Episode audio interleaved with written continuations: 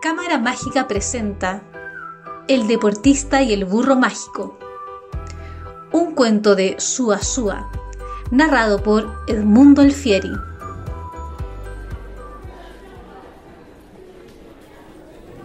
A Brian Ferrero le encantaba el rugby. Se pasaba el día pensando en el balón ovalado. Se sabía sus costuras de memoria y lo imaginaba.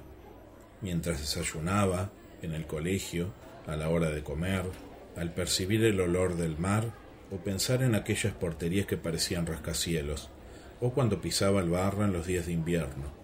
Todo ello ocupaba su cabeza. A veces la profesora le decía Señorito Ferrero, ¿está nuevamente pensando en el rugby?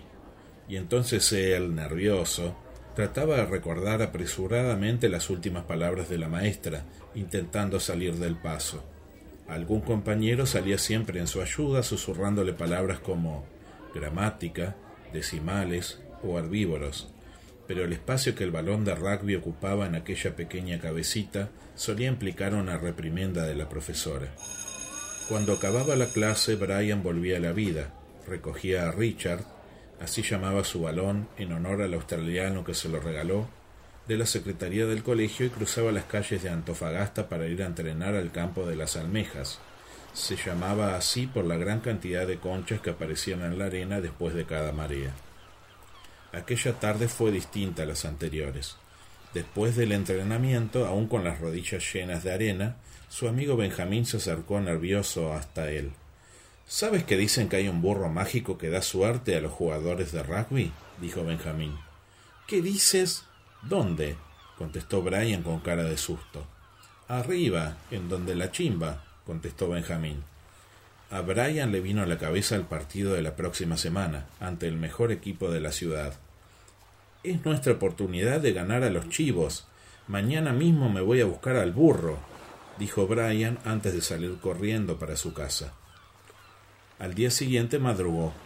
Era las cinco de la mañana cuando salía de su casa en dirección a la chimba. Hacía frío. Buscó en los callejones, en los descampados, pero el burro no aparecía.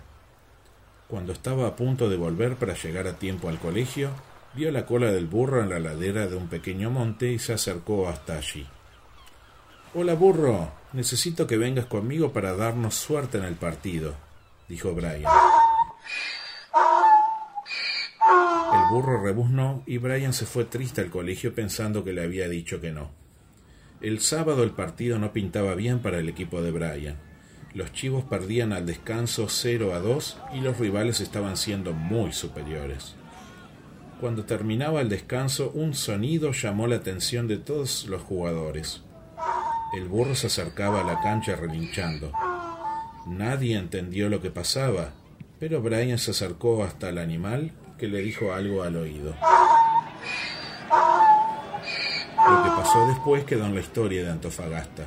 Brian anotó cuatro tantos que dieron la victoria a su equipo y sus compañeros y la afición le sacaron del estadio a él y al burro en hombros.